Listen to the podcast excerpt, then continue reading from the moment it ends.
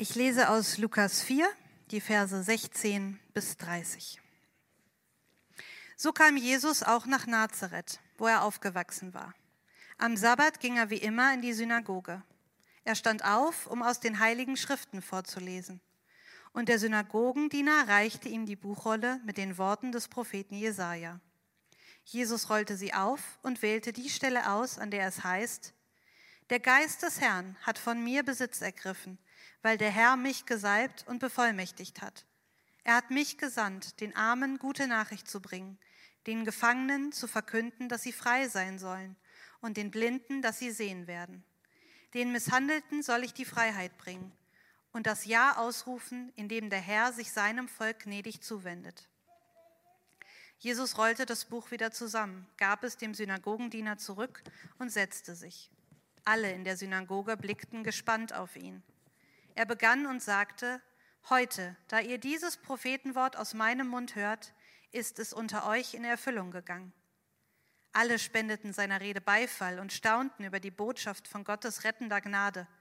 Aber sie wunderten sich, so etwas aus seinem Mund zu hören und sagten zueinander, ist das nicht der Sohn Josefs? Da sagte Jesus zu ihnen, sicher werdet ihr mir jetzt mit dem Sprichwort kommen, Arzt, hilf dir selbst. Wenn du in Kapharnaum so große Dinge getan hast, wie wir gehört haben, dann tu sie auch hier in deiner Vaterstadt. Aber ich versichere euch, kein Prophet gilt etwas in seiner Heimat. Ja, ich muss euch noch mehr sagen. Zur Zeit des Propheten Elia lebten viele Witwen in Israel, damals, als es dreieinhalb Jahre lang nicht regnete und im ganzen Land große Hungersnot herrschte. Trotzdem wurde Elia zu keiner von ihnen geschickt, sondern zu einer Witwe in Sarepta im Gebiet von Sidon. Und zur Zeit des Propheten Elisha gab es viele Aussätzige in Israel, aber keiner von ihnen wurde geheilt, nur der Syrer Naaman. Als die Menschen in der Synagoge das hörten, wurden sie wütend. Sie sprangen auf und trieben Jesus aus der Stadt hinaus, bis an den Rand des Berges, auf dem Nazareth liegt. Dort wollten sie ihn hinunterstürzen. Aber Jesus ging mitten durch die Menge hindurch und zog weiter.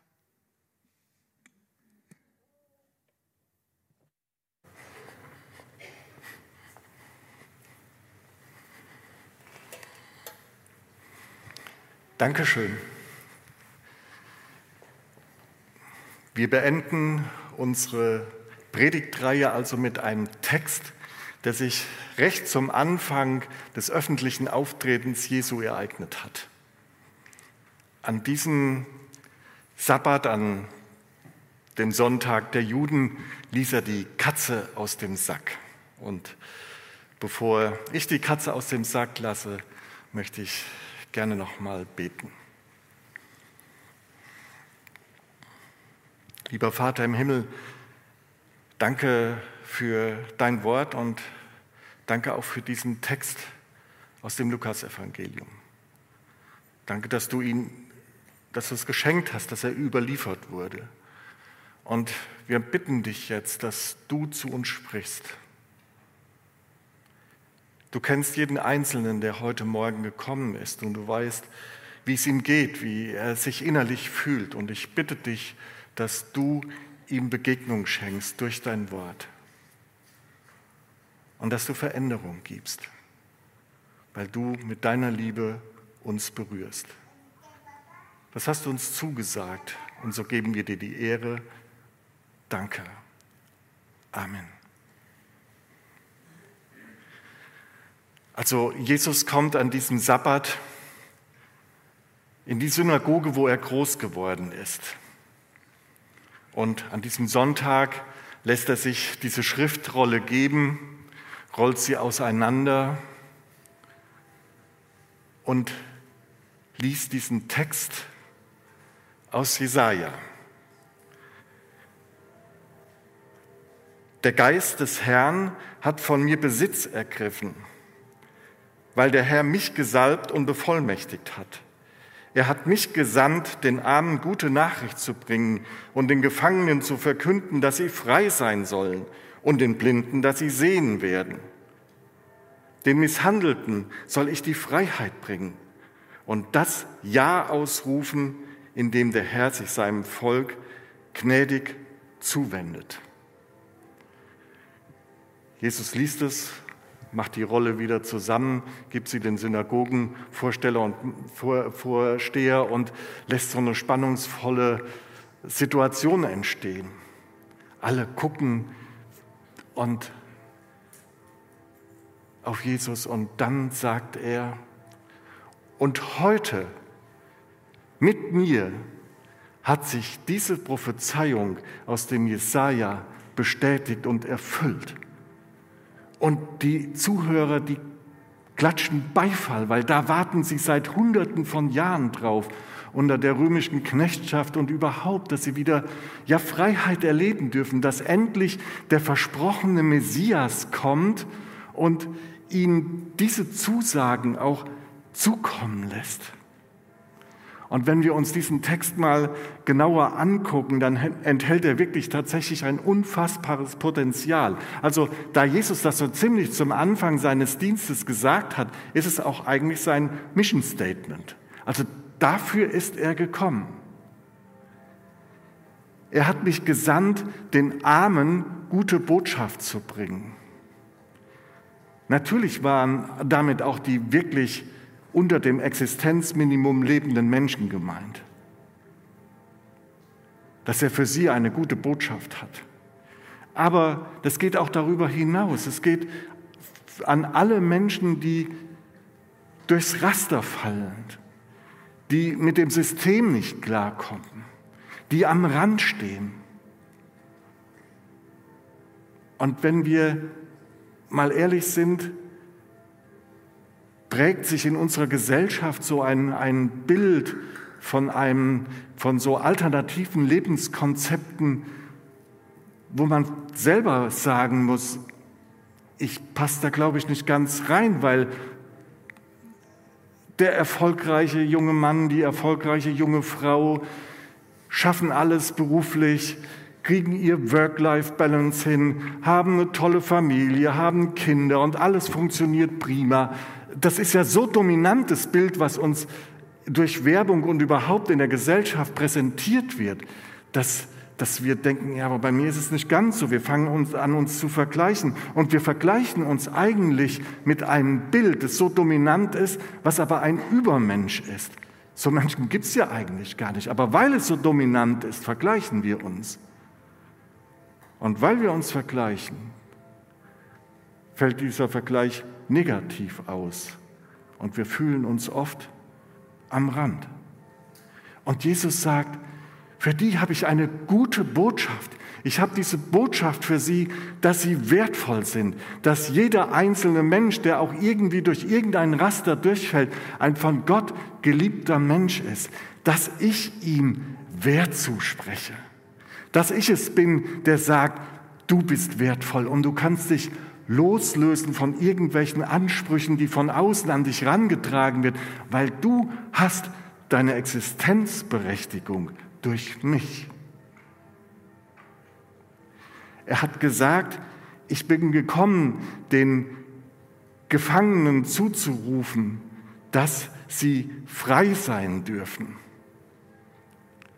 Die nächste Folie. Er hat mich gesandt, den Gefangenen zu verkünden, dass sie frei sein sollen. Und wenn man in den griechischen Text guckt, dann ist das nicht so ein Flüstern. Ach, Nele, weißt du, ich mache dir deinen Käfig so ein bisschen größer, du darfst ruhig frei sein. Also so den, ein bisschen goldener den Käfig. Nein, das ist eine Proklamation. Ich sage, dass die, die sich gefangen fühlen, frei sein dürfen. Wirklich frei. Frei von allen Zwängen, die da sind. Zwänge, die wir auch für uns selber erleben. Ob es Süchte sind, Kaufzwänge sind oder was auch immer. Er sagt, ich verkündige euch, dass ihr frei sein werdet. Er ist gekommen, um die Blinden wieder sehen zu machen. Nächste Folie. Er hat mich gesandt, den Blinden, dass sie sehen werden. Das ist auch durchaus im Direkten gemeint. Das durfte ich erleben 2019. Wir haben das stark unterstützt, dass hier in Hamburg in der Messe ein christliches Musical aufgeführt wurde. Dort wurden wahre Lebensgeschichten auf die Bühne gebracht und im Anschluss an diese, an diese Musicals war dann ein Redner da, der hat glaubensinspirierend und mutmachend eine Rede gehalten. Und bei einem dieser Geschichten ging es darum, dass ein, eine, eine Person gesund geworden ist. Und er hat dann dort in der Messe gesagt, der Sprecher, Gott heilt auch heute noch. Das ist ihm überlassen. Aber wenn er das machen möchte, dann macht er es. Und er hat das Publikum eingeladen, doch für sich zu entdecken, gibt es Punkte, wo ich auch gerne Heilung erfahren möchte. Und dann hat er ganz schlicht und einfach für Heilung gebetet. Ich habe recht vorne gesessen, weil ich die Veranstaltung moderiert habe und plötzlich hörte ich so einen Schrei hinter der Bühne, so einen Freudenjubler. Und am Ende der Veranstaltung war klar, es war eine der Musicaldarstellerinnen, die durch eine Augenkrankheit nur noch sehr schlecht sehen konnte.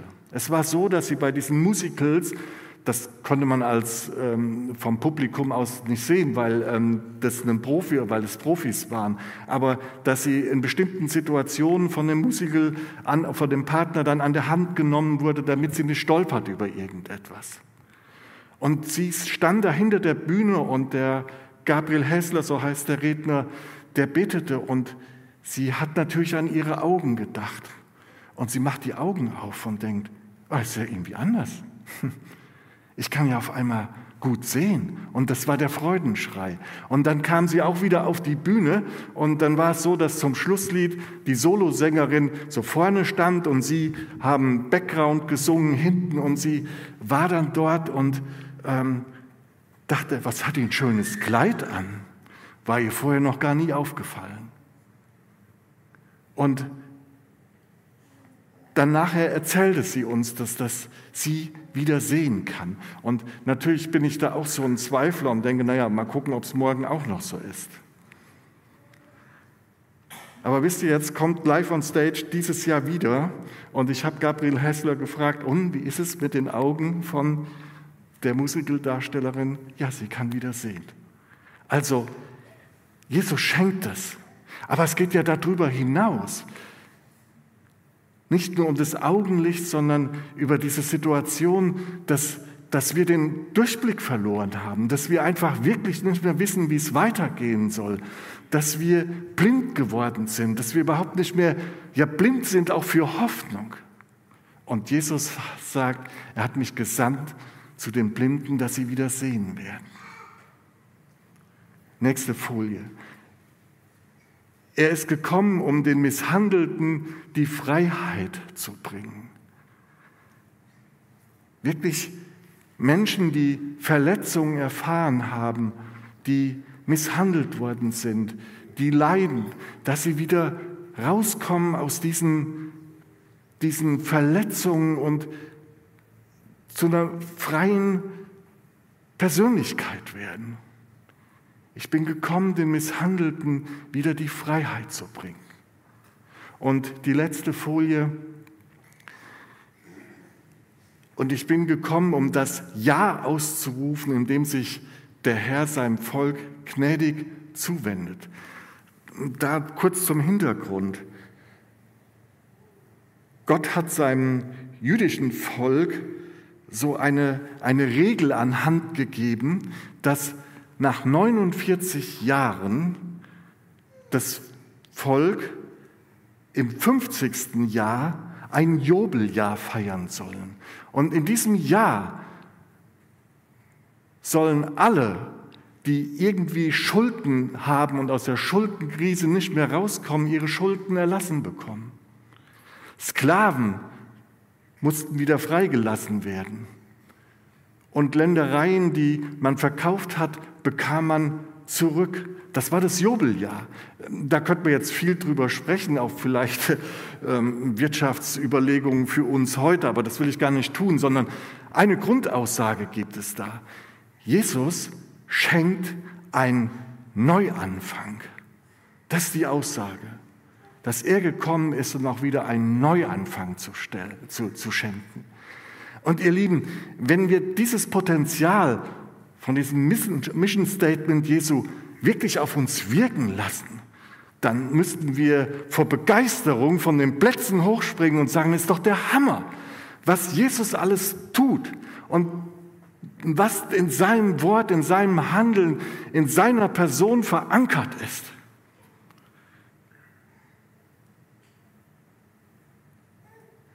Also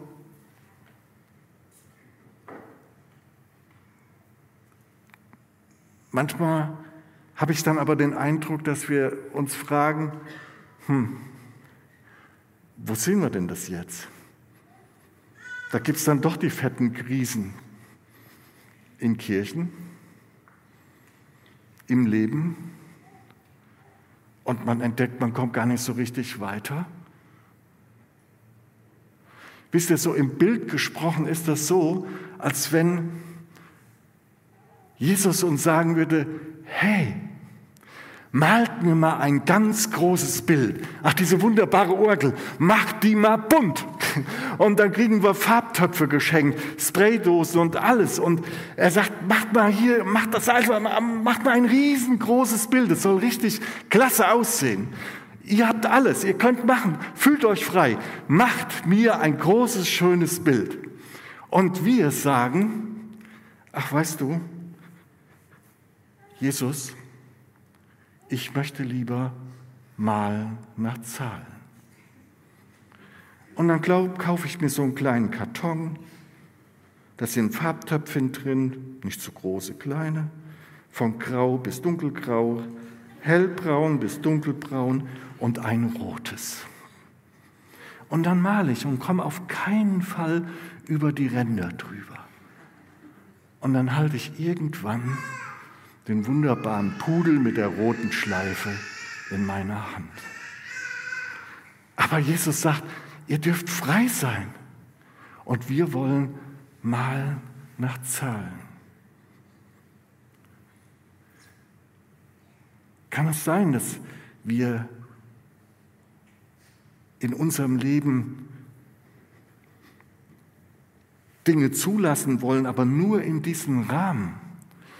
Und diese Rahmen, die können manchmal sein, dass es die Kleidergröße ist oder das Bankkonto oder eine gewisse theologische Überzeugung oder eine Überzeugung, eine weltanschauliche Überzeugung, wo auf keinen Fall da mehr passieren darf.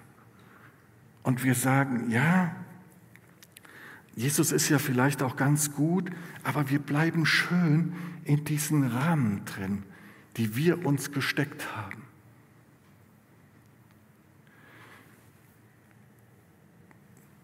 Die Leute damals in der Synagoge haben erst Beifall geklatscht, bis zu dem Moment, als Jesus deutlich macht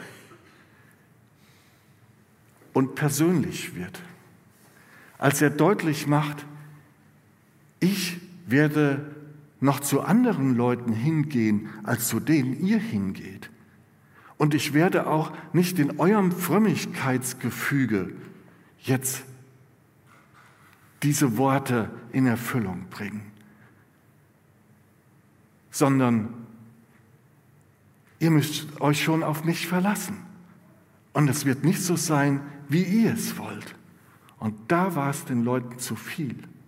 Sie wollten ein Malen nach Zahlen, Jesus, der in ihrem System funktioniert, der nach ihren Vorstellungen unterwegs ist. Und als sie das gemerkt haben, dass Jesus mehr will und größer will und wirkliche Freiheit schenken will, da haben sie ihn aus der Synagoge rausgetrieben und wollten ihn vom Berg runterstürzen. Ich habe diese, diesen, diese Geschichte ja überschrieben mit einem Wort Jesu aus dem Johannesevangelium. Wen Christus frei macht, der ist wirklich frei. Das heißt ganz einfach, dass nicht wir uns unseren Jesus machen, sondern dass Jesus uns machen darf. Dass wir ihn wirklich in unser Leben hineinlassen. Ich hatte es auf der Trauerfeier von Merlin doch sehr beeindruckt, als der Jugendleiter erzählt hat, dass es so einen Punkt im, im Leben von Merlin gab, wo er nicht mehr Antworten gegeben hat, die auswendig gelernt waren, sondern Antworten gegeben hat, die herrührten aus dieser Begegnung mit Jesus, wo Merlin Jesus in sein Leben hineingelassen hat.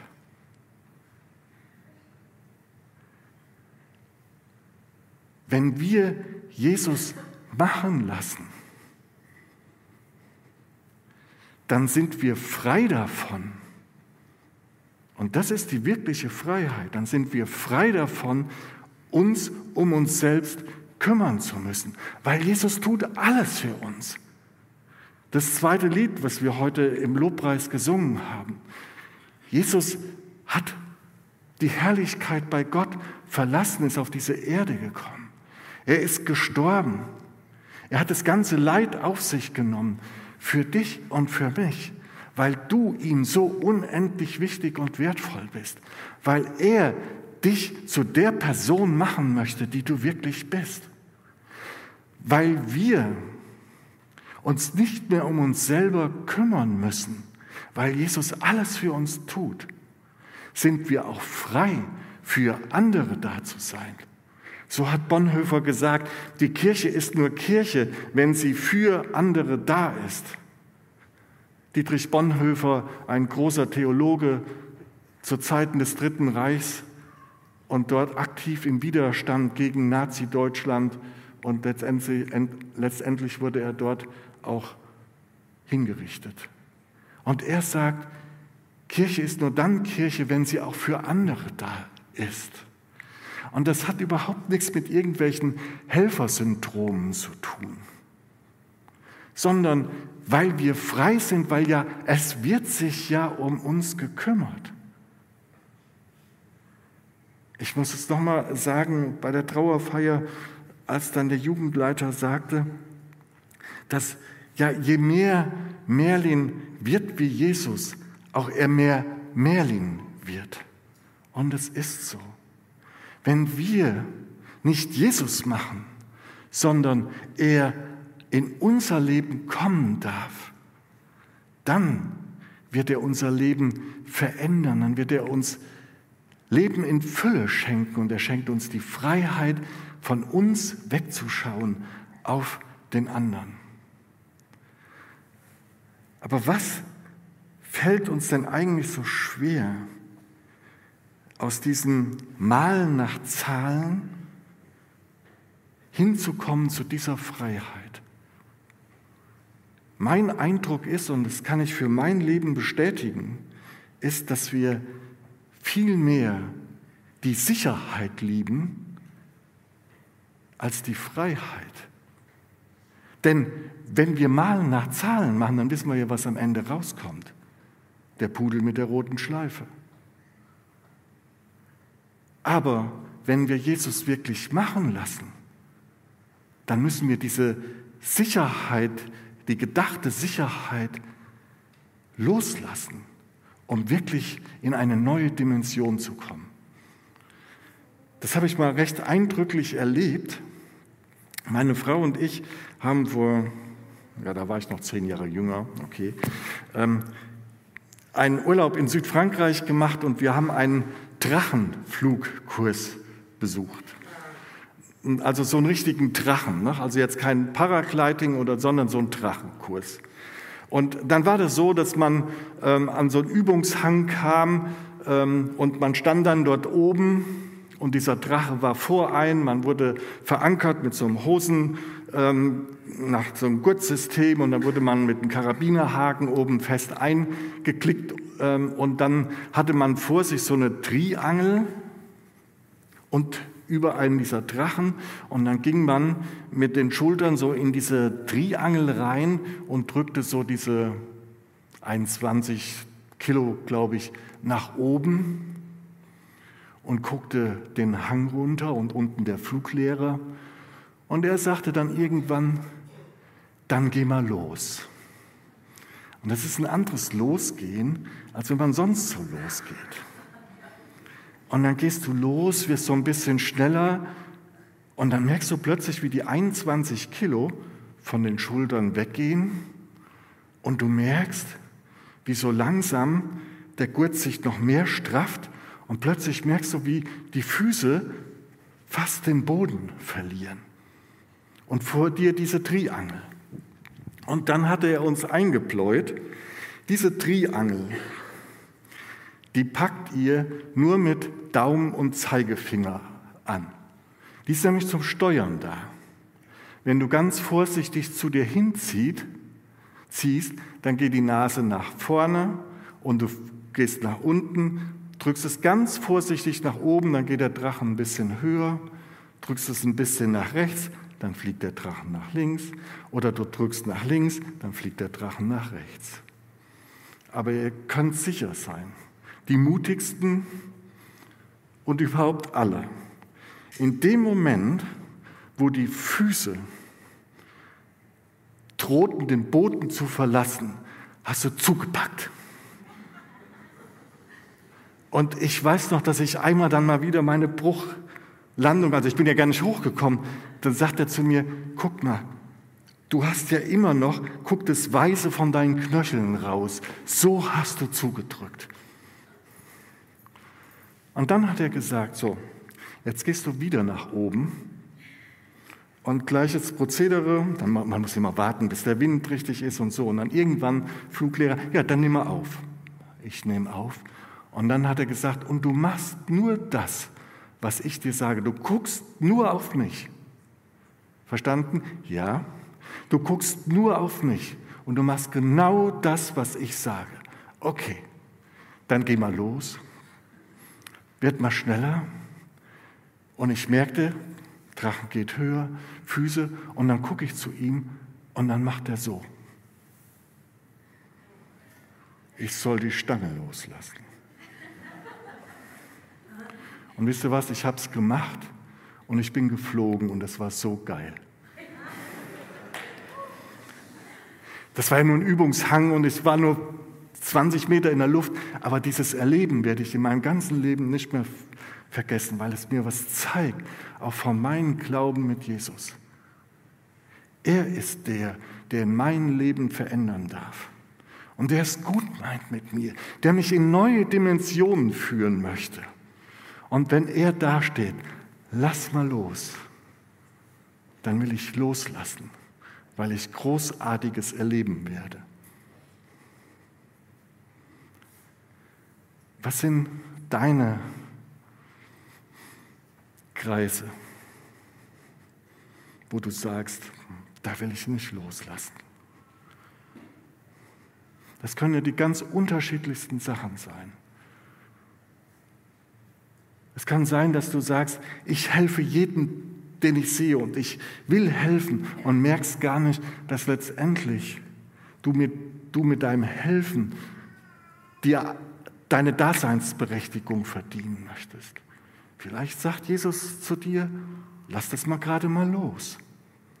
Oder genau umgekehrt, dass du nur für dich unterwegs bist und sagst, ich bin Einzelgänger. Und Jesus dir sagt, lass dich doch mal auf Gemeinschaft ein.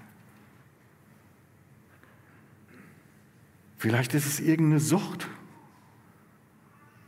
Und es ist an der Zeit zu sagen, okay, ich gestehe es mir ein und ich hole mir Hilfe.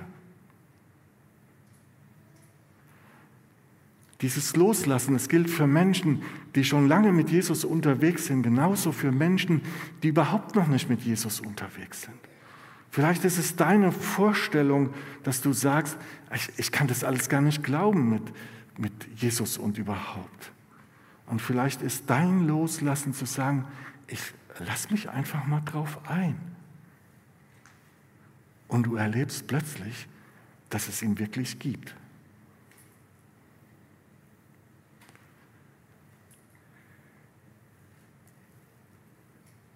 Kultur der Gnade, einander. Das war die Predigtreihe. Und ich wünsche mir, dass wir aus dieser Kraft, aus dieser Veränderung mit Jesus auch wieder ganz neu unser Gemeindeleben gestalten und auch als Kirche in der Stadt unterwegs sind. Und erleben dürfen, um uns wird sich gekümmert, weil Jesus alles für uns getan hat. Und mit uns kümmert er sich für andere. Schauen wir auf Jesus, unseren Fluglehrer, und tun das, was er uns sagt. Amen.